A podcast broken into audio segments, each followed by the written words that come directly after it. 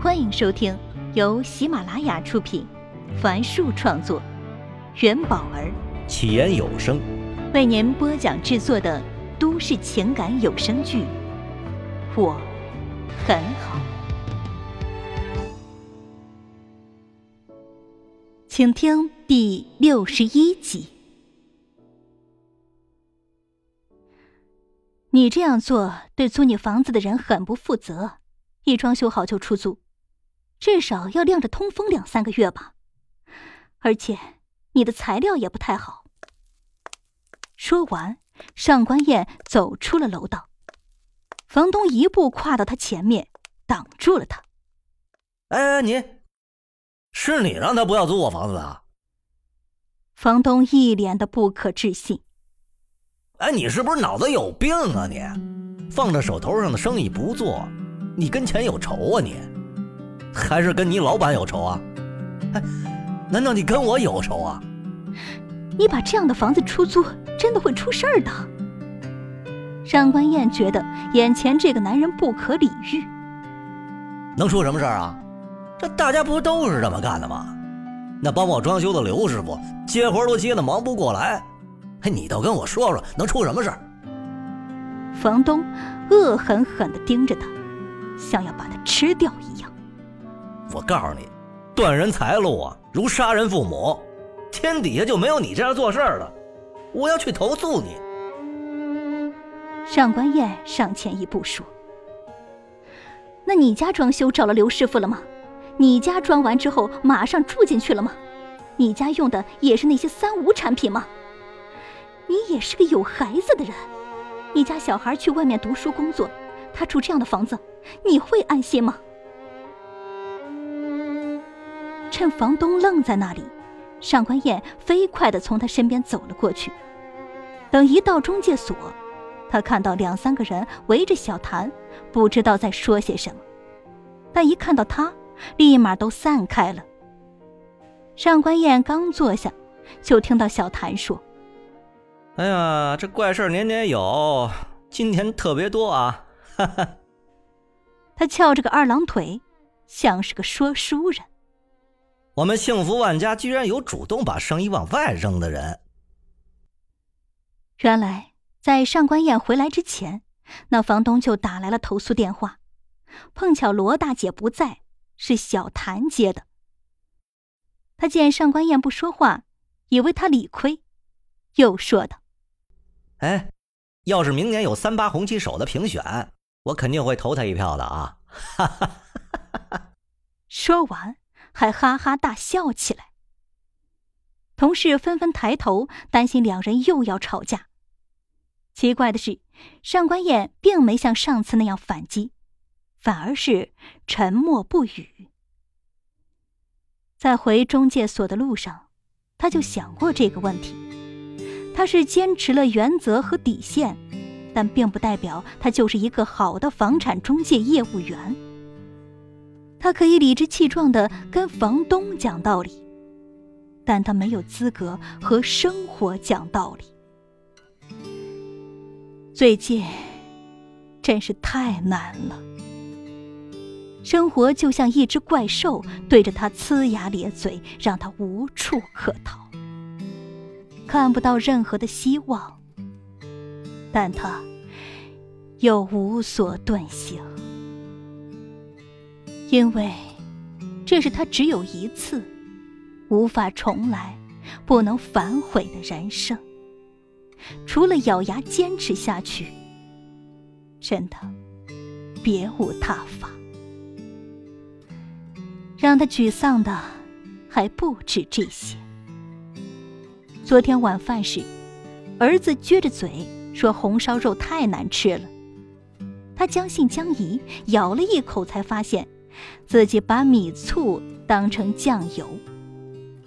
他端起红烧肉走到厨房，本想用水清洗之后再重新烧一遍。不知怎么的，他突然蹲下身，把那些肉都吃了下去，连肥肉都没落下。他可从来没放错过调料啊，也从来没有一次吃过那么多肉。他的生活已经乱套了。虽然表面上看起来和以前一模一样，或许小谭说的对，他真的不适合再待在幸福万家了。一个自己家都不幸福的人，怎么可能帮客户找到幸福的家呢？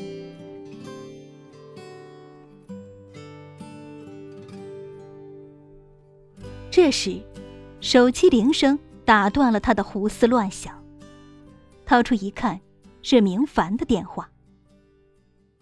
上官燕啊，我刚去了江城大学，买了两个烤红薯，在你们中介所门口呢。走出中介所，上官燕果然看到一辆奔驰越野车，他走到车旁，坐到了副驾驶位上。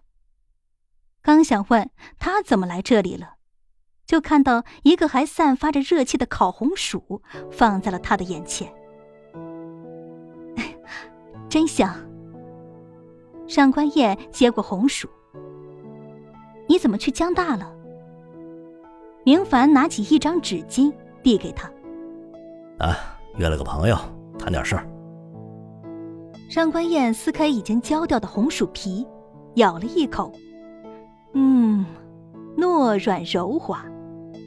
他这才想起自己还没吃午饭呢，味道真不错。明凡也拿了一个，撕开红薯皮，里面露出金黄色的红薯肉，也咬了一口。改天啊，我请你吃饭，谢谢你让我做成了一单业务。上官燕认真的说。这也可能是我唯一的一单了。明凡放下手中的红薯，看着他问道：“嗯，唯一一单，你要不做了？”“不做了。”上官燕看着车窗外又有客人走进中介所，我觉得自己真的做不来。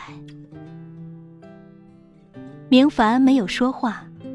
他想起了那个雷电交加的雨夜。他也是在这辆车里鼓励上官燕一定要用自己的方式去工作，然后不断总结完善，形成自己特有的做事风格。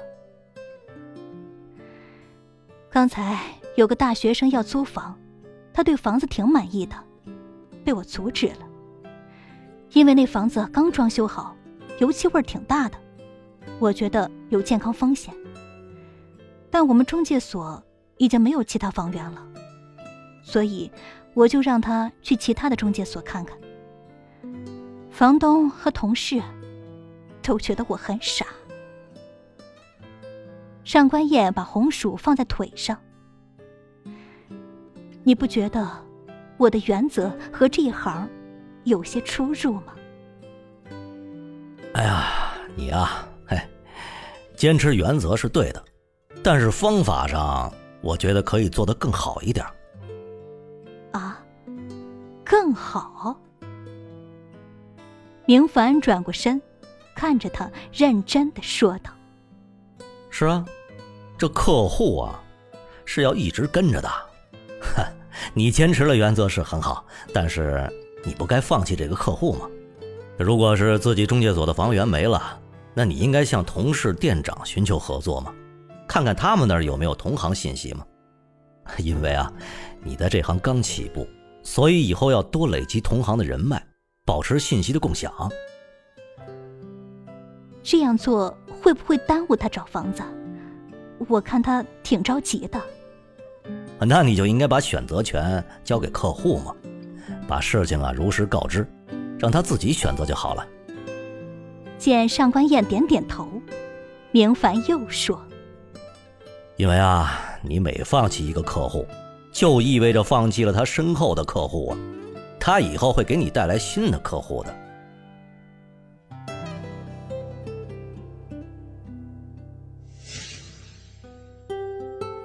本集已为您播讲完毕，感谢收听。喜欢请订阅。分享给更多的朋友。下集再见。